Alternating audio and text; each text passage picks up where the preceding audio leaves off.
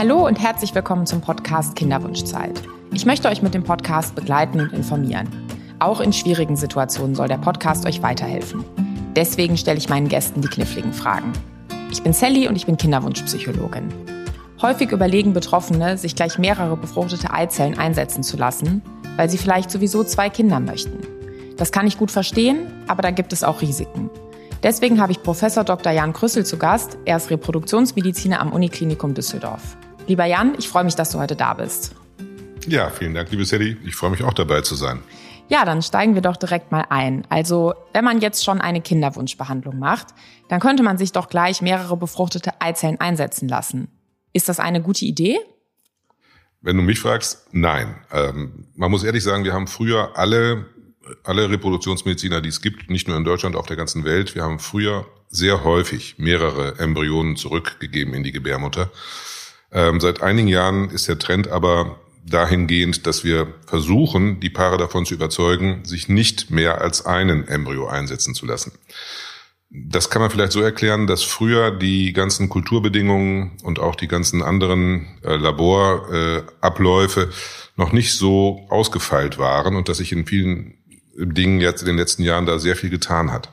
Äh, das heißt, die Qualität der Laborarbeit, die ist in den letzten Jahren immer besser geworden, wodurch die Schwangerschaftswahrscheinlichkeiten grundsätzlich sehr viel besser geworden sind. Und natürlich ist es so, dass wenn man sich zwei Embryonen oder sogar noch mehr Embryonen in die Gebärmutter einsetzen lässt, dass dann die Wahrscheinlichkeit, in dieser Behandlung schwanger zu werden, höher ist, als wenn man sich nur einen Embryo einsetzen lässt. Es wäre ehrlich gesagt gelogen, wenn man was anderes erzählen würde. Und die Paare, die diese Behandlung durchmachen, die sind natürlich unter einem ganz großen Druck, weil die natürlich möchten, dass sie sehr schnell Erfolg haben. Und das führt dazu, dass Paare sich dann mit der Vorstellung an uns wenden, ob es nicht möglich ist, zwei oder manchmal sogar drei Embryonen sich einsetzen zu lassen. Äh, was die Paare aber vergessen, ist, dass dann natürlich diese etwas höhere Schwangerschaftswahrscheinlichkeit ähm, erkauft wird mit einem erhöhten Risiko, auch Mehrlingsschwangerschaften zu bekommen. Wenn ich sage Mehrlingsschwangerschaften, meine ich nicht die süßen Zwillinge, mhm. denn die Paare, die mir da gegenüber sitzen, die sagen dann ganz häufig, wenn ich denen sage, ja, sie haben eine etwas höhere Wahrscheinlichkeit, Zwillinge zu bekommen. Ja, Zwillinge ist ja ganz toll, mhm. dann habe ich ja alles in einem Abwasch, dann muss ich das Ganze nur einmal machen. Kann ich auch bis zu einem gewissen Grad nachempfinden. Was die Paare aber vergessen ist, dass schon eine Zwillingsschwangerschaft nicht natürlich ist. Natürlich ist die Einlingsschwangerschaft. Ähm, wenn man sich das mal statistisch anschaut, ist es in der Natur so, dass ungefähr jede 85. Schwangerschaft nur eine mhm. Zwillingsschwangerschaft ist. Also die Natur hat von sich aus schon Zwillinge eher seltener äh, zu, zustande kommen lassen. Bei uns in der künstlichen Befruchtung, wenn wir zwei Embryonen zurückgeben, dann ist die Wahrscheinlichkeit 25 Prozent. Also jede vierte Schwangerschaft, die nach der Rückgabe von zwei Embryonen entsteht, ist eine Zwillingsschwangerschaft. Und wie verläuft so eine Zwillingsschwangerschaft? Was sind da Risiken? Natürlich kann man sich ja schon als Laie vorstellen, dass äh, eine Gebärmutter nur eine gewisse Größe hat mhm. und auch eine Frau nur ein gewisses Volumen hat, einen Bauch. Und äh, naturgemäß, wenn eine Schwangerschaft, eine Zwillingsschwangerschaft, wenn die Richtung Termin, also Richtung Geburtstermin geht, dann äh, ist das für die Frau dann spätestens deutlich belastender als eine Einlingsschwangerschaft. Weil Was heißt belastender? Der Bauchumfang nimmt zu, ähm, die Frau äh, hat oft Schwierigkeiten mit der Atmung, weil von unten äh, dieses, dieses ganze Volumen der Zwillinge dann gegen das Zwerchfell drückt und die Ausdehnung der Lunge eben nicht so sein wird wie bei einer Einlingsschwangerschaft oder ohne Schwangerschaft. Das kann man sich als nicht schwangere äh, Frau, glaube ich, gar nicht so richtig vorstellen. Und jetzt könnte ich ja sagen, ach Mensch, Jan, ich habe aber einen Zweikinderwunsch, also nicht nur einen Kinderwunsch, sondern zwei Kinder, das nehme ich in Kauf. Ja, was du aber dabei dann vergisst, ist, wenn wir zwei Embryonen in deine Gebärmutter einsetzen, dann passiert auch in der Natur manchmal etwas, äh, was man sich als Laie vielleicht gar nicht äh, vorstellen kann, ähm, nämlich, dass diese Embryonen auch in einem relativ späten Stadium noch sich teilen können. Das ist das, was in der Natur dann passiert, wenn eineige Zwillinge entstehen. Dann hätte ich drei oder vier. Ganz richtig. Und das ist, wenn wir eins gut können, sage ich immer, sind das Statistiken in mhm. Deutschland. Und ich leite auch mit einigen Kollegen ein äh, Register, das deutsche IVF-Register, wo alle Zentren, die Kinderwunschbehandlungen machen in Deutschland, fast alle, es gibt immer ein paar Ausnahmen, ihre Daten anonymisiert melden und wir werten das aus. Und wir hatten im Jahr 2017 in Deutschland dreimal Vierlingsschwangerschaften nach künstlicher Befruchtung, obwohl den Frauen nachweislich nur zwei Embryonen eingesetzt worden sind. Also das waren vier Frauen, wo sich beide Embryonen nochmal geteilt haben und alle vier sich dann eingenistet haben.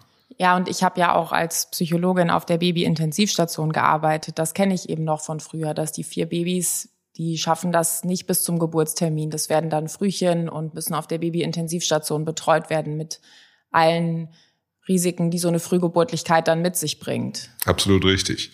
Also das muss man sich klar machen. Schon eine Drillingsschwangerschaft, die kommt nicht bis an den Geburtstermin. Ne, das wird immer eine Frühgeburt sein und eine Vierlingsschwangerschaft auf jeden Fall.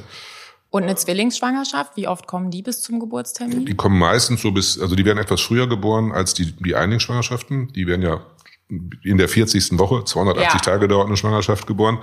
Äh, Zwillinge oft in der 38. Woche, was wir aber noch als geburtsreif betrachten, als Geburtshelfer. Aber trotzdem tendenziell etwas früher, ein bis zwei Wochen früher als eine Einlingsschwangerschaft. Und das ist auch noch medizinisch tolerabel. Aber äh, wenn die Geburt dann so um die 36. Woche oder noch früher erfolgt, was bei Drillingen immer der Fall ist, also wenn wir Glück haben mit Drillingen, kommen wir in die 37. Woche. Das ist schon fast eine Rarität. Meistens werden die früher geboren und Vierlinge ganz, ganz früh. Je früher die Geburt erfolgt, umso höher ist das Risiko, dass dann im Rahmen der Frühgeburtlichkeit die Kinder beatmet werden müssen. Mhm. Und durch diese Beatmung, die erfolgt dann auch oft mit etwas höheren Sauerstoffdrücken, damit die äh, Versorgung auch dementsprechend ist, weil die Lunge unreif ist. Ähm, durch diese Beatmung kommt es dann häufiger zu Problemen, die man sich gar nicht so klar macht. Es kommt zu Hirnblutungen, dadurch dass sind die Kinder dann häufig eben hinterher auch gehandicapt. Oder es kommt zu Netzhautablösungen, sodass die Sehkraft mhm. äh, vermindert ist. Das sind so ganz klassische Probleme der Frühgeborenen, der frühen Frühgeborenen.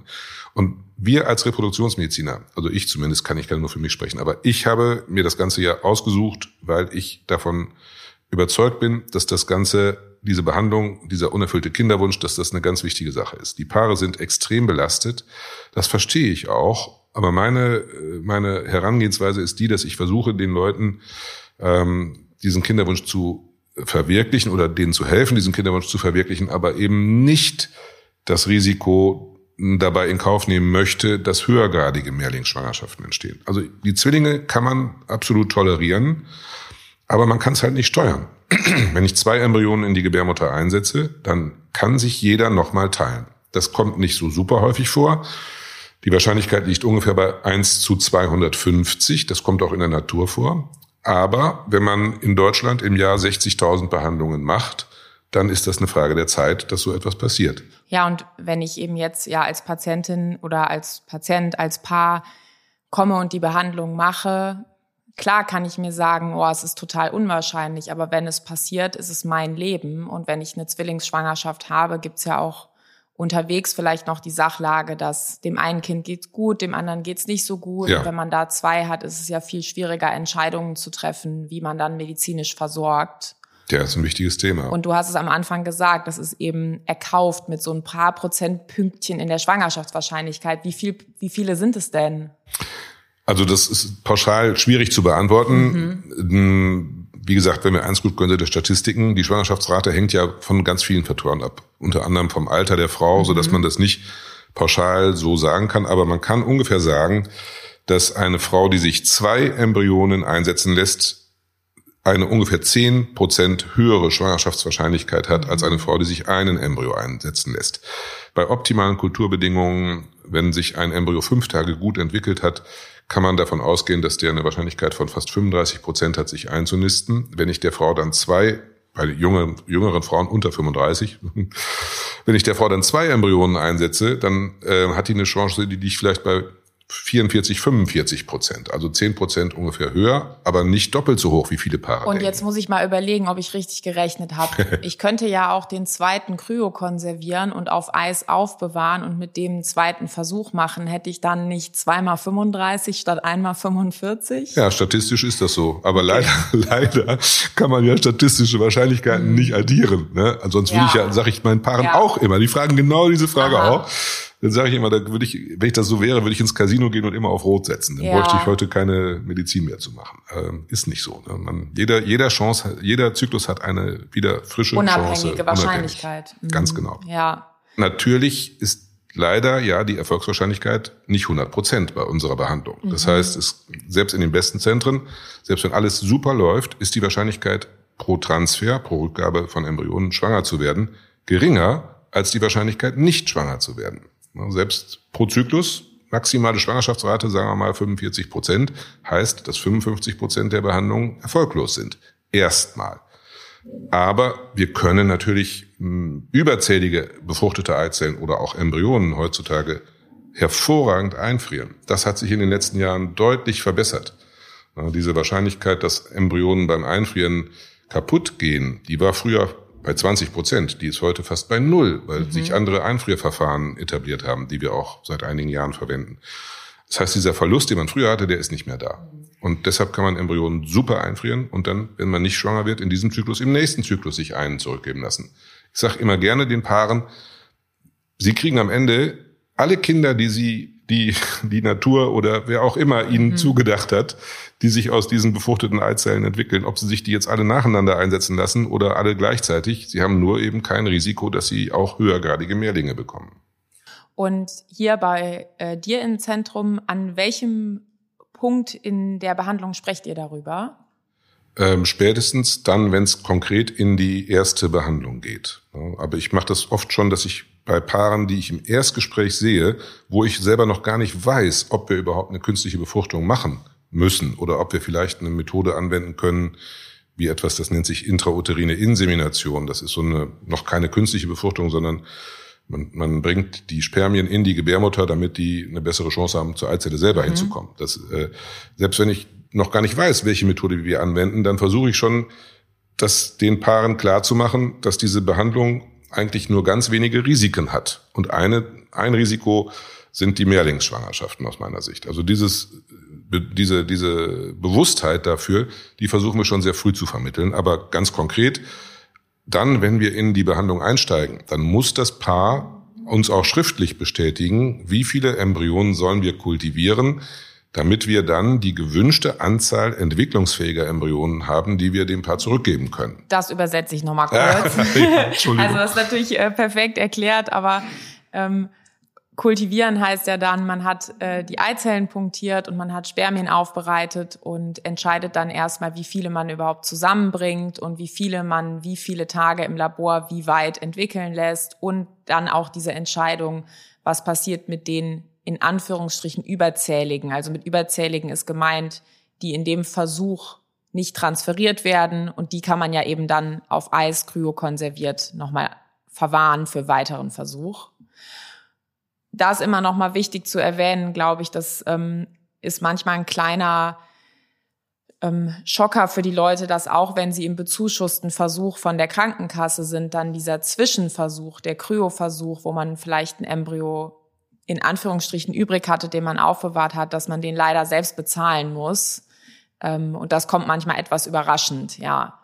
Ja, sollte nicht, nicht leichter. Das macht es definitiv nicht leichter, aber das sollte auch nicht überraschend kommen. Also das äh, ist schon etwas, was in diese gesamte Entscheidungsfindung auch schon ganz früh, finde ich, transparent äh, vermittelt gehört. Das Paar äh, hat ja die Möglichkeit, sich das selber zu überlegen und das muss natürlich auch die Fakten kennen und die Kosten sind ein ganz, ganz wichtiger äh, Faktor. Das, ich finde das genau wie du auch sehr schade, dass es bis jetzt so ist, dass, dass dieses, diese ganzen Leistungen, die mit dem Einfrieren, Auftauen mhm. zusammenhängen, dass die von den Paaren selber äh, bezahlt werden müssen, egal wie die versichert sind. Ne? Gesetzlich, privat spielt da überhaupt keine Rolle. Keine Versicherung, keine Krankenkasse zahlt diese Behandlung mit eingefrorenen und aufgetauten befruchteten Eizellen oder Embryonen. Das ist wirklich sehr, sehr schade, weil die Wahrscheinlichkeit aus einer Behandlung im Sinne einer Eizellentnahme mhm. schwanger zu werden, die hängt natürlich ganz stark davon ab, ob ich überzählige Eizellen, Embryonen habe, die ich einfrieren kann und die dann später zurückgeben kann. Das ist ja eine Milchmädchenrechnung. Ob ich jetzt nur einen Transfer mache oder ob ich drei oder vier Transfere machen kann, also Rückgaben von Embryonen aus einer Behandlung, das ist das, was wir als sogenannte kumulative Schwangerschaftswahrscheinlichkeit bezeichnen. Also die Gesamtzahl der aus einem Behandlungszyklus resultierenden Schwangerschaften oder Geburten. Also wenn man die zusammenrechnet. Genau. Ja. Das, also klassisches Beispiel. Wenn wir eine durchschnittliche Behandlung haben, dann haben wir am Ende vielleicht, wir versuchen immer so zwischen acht und 15 Eizellen zu entnehmen. Mhm.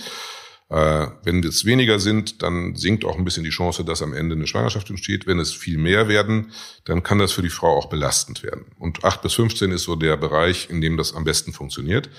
Von diesen, sagen wir mal, jetzt zwölf Eizellen, die wir da entnehmen, sind schon mal nicht alle reif und es sind auch nicht alle befruchtet, aber wir haben von den zwölf dann vielleicht acht, die befruchtet mhm. sind. Und diese acht haben nicht alle die Fähigkeit, sich die ersten fünf Tage außerhalb des Körpers oder auch im Körper zu entwickeln. Auch in der Natur wird sich nicht jede befruchtete Eizelle fünf Tage entwickeln oder in der Gebärmutter einnisten oder zu einem Kind werden. Da ist immer an jeder Hürde, die da genommen werden muss, ist ein gewisser Verlust.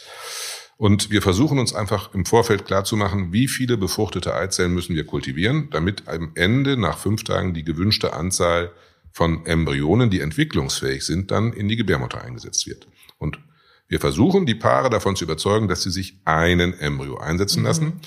Und in dem Fall, bei einem Paar Frau unter 35, sage ich mal, würde ich drei befruchtete Eizellen kultivieren von den acht und fünf würde ich direkt einfrieren, mhm. damit ich die später verwenden kann. Und wenn die Frau nach dem Transfer des ersten Embryos nicht schwanger wird, dann kann ich, wenn ich eingefrorene Eizellen habe, ohne Hormonbehandlung, ohne Eizellentnahme, ähm, diese eingefrorenen Eizellen nur im normalen Zyklus angepasst an den Eisprung der Frau auftauen, damit die sich dann zur richtigen Zeit in der Gebärmutter mhm. befinden. Und daraus können durchaus noch weitere Schwangerschaften, ein oder zwei Schwangerschaften entstehen, sodass man mit einer Behandlung nicht nur ein Kind, sondern zwei oder drei Kinder, wenn es gut läuft, kriegen kann. Ähm, das müssen die Paare aber alles selbst bezahlen, was damit mhm. zusammenhängt. Und das ist sehr, sehr schade. Ja, und ihr wertet das ja auch immer aus, ob dann bei diesen sogenannten Kryozyklen, ob die Wahrscheinlichkeiten gleich gut sind. Und auch ja. da ist ja, glaube ich, in den letzten Jahrzehnten, ich sag mal, technisch viel passiert, sodass es richtig, richtig gut geworden ist. Absolut. Das ist wirklich so. Das muss man den Paaren auch ganz klar sagen. Sie haben heute quasi keinen Verlust mehr durch das Einfrieren. Aber alles, was mit Einfrieren zusammenhängt, ist eine Selbstzahlerleistung. Mhm. Und das ist für manche schon auch ein K.O.-Kriterium. Mhm. Das tut mir dann auch sehr leid, aber ähm, ja, was will man machen? Ja, und wenn ich dich jetzt ja richtig verstanden habe, ist es eben so, du versuchst alles zu erklären, aber du nimmst eben die Entscheidung nicht ab, sondern du gibst alle diese Informationen und gibst die in die Hände der Menschen, die betroffen sind, die für ihr Leben eine Entscheidung treffen müssen. Genau so ist es. Und ich kann mir immer nur wünschen, dass die Entscheidung, die die Paare treffen, die Entscheidung ist, die ich auch treffen ja. würde. Wer kann einem denn bei der Entscheidung über diese Anzahl der einzusetzenden Embryonen helfen, wenn man merkt, dass man sich unsicher ist?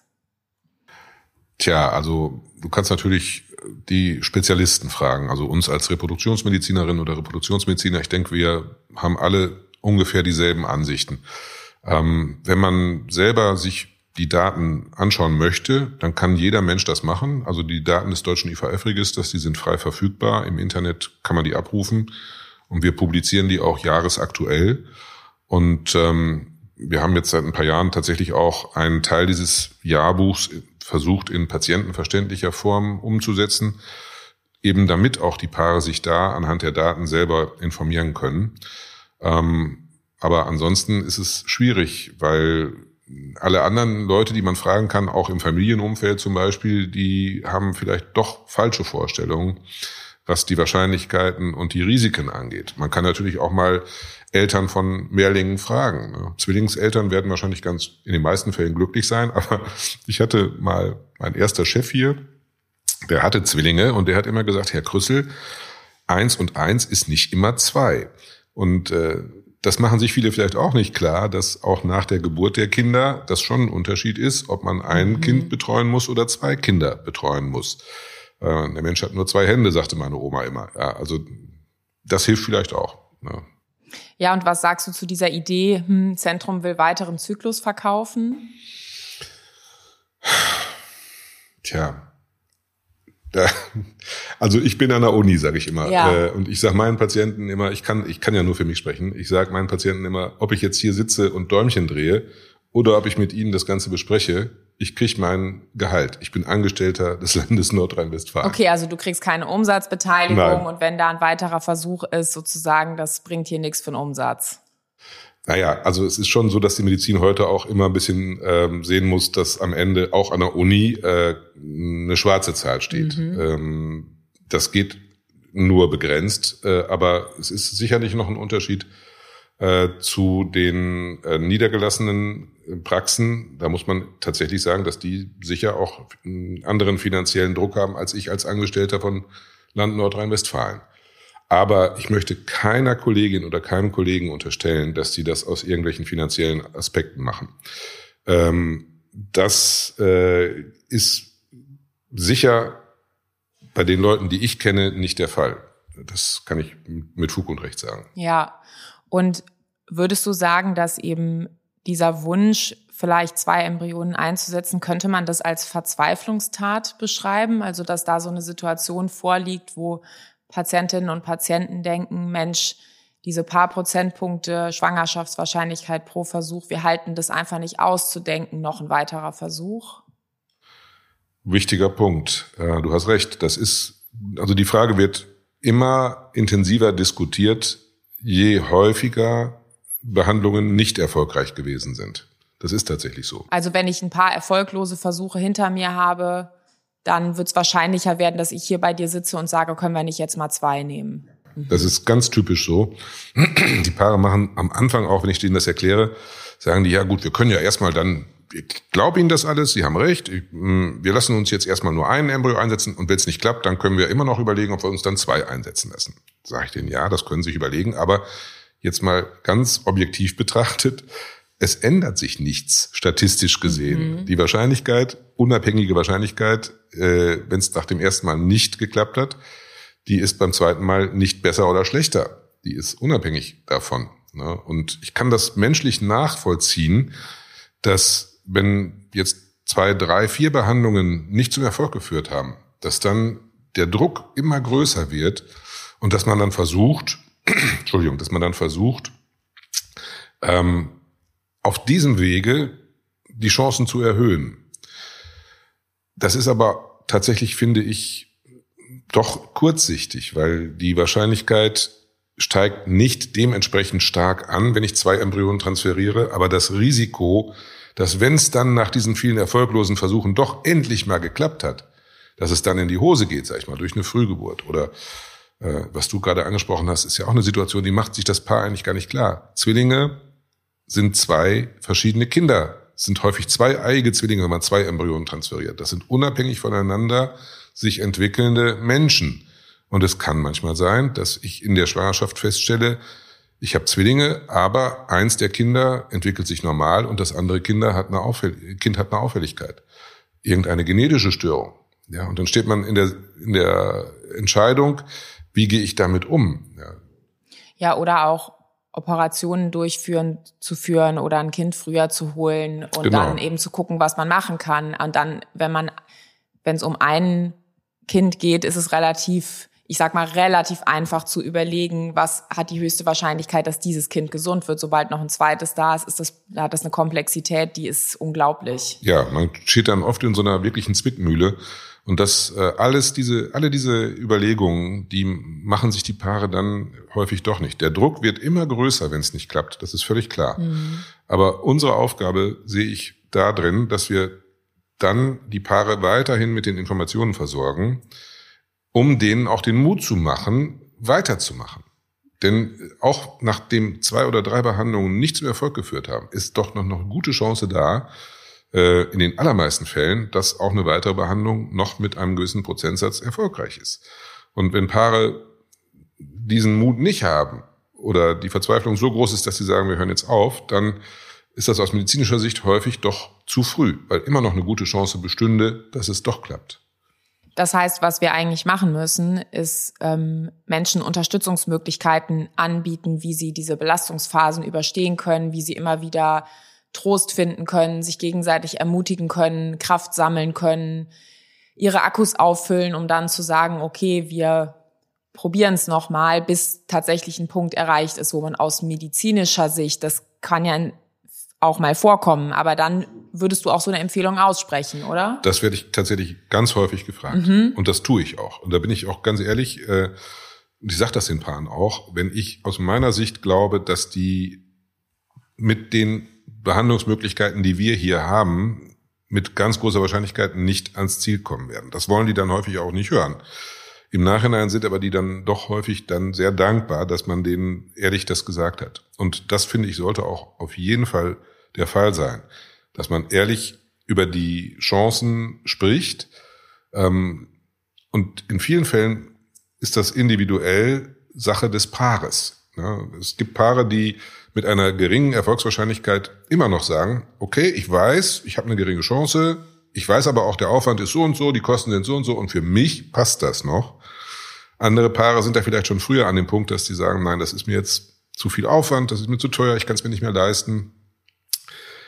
Und unabhängig davon gibt es Situationen, wo man aus medizinischer Sicht sagen muss, die Wahrscheinlichkeit, dass wir hier zum Erfolg kommen, die ist so gering, dass das aus meiner Sicht keinen Sinn macht. Und das sind schwierige Gespräche, aber die gehören auf jeden Fall mit dazu und die kommen auch mit schöner Regelmäßigkeit vor. Mhm. Ja, und das ist ja immer eine Grauzone, weil null oder eins als Wahrscheinlichkeit, also klappt auf keinen Fall oder klappt auf jeden Fall, hat man ja nie, sondern es ist immer diese Zone, die auch noch mit etwas Unsicherheit behaftet ist, wo du dann so lange Sätze bauen musst, wie ja, die Wahrscheinlichkeit ist so und das Risiko ist so und mit den Methoden, die wir haben und so weiter. Das und die gleiche Komplexität ist ja auf der anderen Seite ähm, für Patientinnen und Patienten, die dann eben überlegen müssen, was machen sie damit, dass ihnen keiner sagen kann, es klappt auf keinen Fall oder es klappt auf jeden Fall und in diesem Graubereich eine Entscheidung fürs eigene Leben zu treffen. Und das ist ja auch das, was das Ganze so schwierig macht, dass man mit diesen abstrakten Informationen, die erstmal jetzt so, wenn wir drüber reden, bedeutet es für mein Leben nichts. Aber wenn ich dann eben die Entscheidung treffen würde, mir zwei Embryonen übertragen zu lassen, weil ich eben so eine große Hoffnung habe, dass dann meine Schwangerschaftswahrscheinlichkeit ein bisschen höher ist, dann plötzlich wird es real. Und das ist total schwer, über diese Zahlen zu reden und sich das vorzustellen und dann aber trotzdem wieder den Schritt zurückzugehen und eben eine Entscheidung für das eigene Leben zu treffen. Das ist wirklich schwer. Hm. Ja. Und wenn jetzt eine Frau eine Zwillingsschwangerschaft hat, gibt es da besondere Dinge, auf die sie achten muss? Ähm, ja, prinzipiell bist du alleine schon dadurch, dass du Zwillinge hast, äh, in eine andere Kategorie, was die Mutterschaftsvorsorgeuntersuchungen äh, angeht, gerutscht. Äh, du wirst also vom Frauenarzt, von der Frauenärztin häufiger äh, zu Untersuchungen eingeladen und man wird ganz gezielt äh, von frauenärztlicher Seite auch mit Ultraschein gucken, ob es schon vor dem normalen Geburtszeitpunkt irgendwelche Tendenzen gibt, dass eine Frühgeburtlichkeit entsteht also vorzeitige Wehentätigkeit, die etwas häufiger auftritt, oder aber auch eine Verkürzung des Muttermundes. Das ist rein mechanisch durch den stärkeren Druck der Zwillinge, die dann ab einer gewissen Schwangerschaftsdauer Weil die schwerer und größer ja. sind und es drückt mehr nach unten. So genau. ganz einfach. So ganz einfach ist es, richtig. Aber es ist natürlich auch nicht so, dass zwei Kinder die gemeinsam in einer Gebärmutter wachsen, doppelt so schwer sind am Ende gemeinsam wie ein einzelnes Kind. Ne? Also die Natur hat da schon eine gewisse Bremse auch eingebaut, aber trotzdem das Gesamtvolumen, das Gesamtgewicht ist größer als bei einer Einlingsschwangerschaft. Und das führt dann eben früher, früher auch ähm, als in der normalen Einlingsschwangerschaftssituation zu einer Verkürzung des Muttermundes. Da muss man ein bisschen vorsichtiger sein und dann auch dementsprechend äh, gegensteuern. Und das bedeutet eben in der ähm ja, ärztlichen Begleitung der Schwangerschaft würde man häufiger zu Untersuchungen gehen, vielleicht ein paar zusätzliche Dinge machen. Und ähm, das ist wahrscheinlich das, wo man früher so Risikoschwangerschaft ja. gesagt hat. Das Wort haben wir jetzt bisschen umschifft, ne? aber äh, ist ja auch manchmal wichtig, sich klar zu machen, okay, was bedeutet Risiko? Risiko bedeutet dann, man kann zusätzliche ärztliche Betreuung anbieten, aber wirklich Einfluss nehmen auf die Risiken kann man dann nicht mehr. Nein, genau. Die Risiken sind, liegen dann vor und man muss nur als Ärztin oder Arzt die Konsequenz daraus ziehen eben für die Patienten. Also beobachten und möglichst früh einschreiten, wenn sich dann was in eine kritische Richtung entwickelt. Ganz genau. Aber man kann es nicht mehr dann stoppen, sondern die Mehrlinge sind dann da und dann ist es so. So ist es. Exakt. Okay, jetzt haben wir das Thema gut umrundet. Vielen Dank, lieber Jan, dass du dir die Zeit genommen hast, um mit mir zu sprechen. Das hilft unseren Hörerinnen und Hörern in der Kinderwunschzeit. Dieser Podcast ist Teil eines Unterstützungspakets und zwar vom Informationsportal Kinderwunsch. Den Link findet ihr in der Episodenbeschreibung. Abonniert den Podcast auf dem Podcast-Player eurer Wahl. Wenn er euch gefällt, gebt dem Podcast eine 5-Sterne-Bewertung auf Apple Podcasts. Das hilft uns noch mehr Menschen mit dem Thema zu erreichen. Vielen Dank fürs Zuhören und ich freue mich schon auf die nächste Folge. Weitere Hilfe und Unterstützung finden Sie auf dem Informationsportal des Familienministeriums unter www.informationsportal-kinderwunsch.de.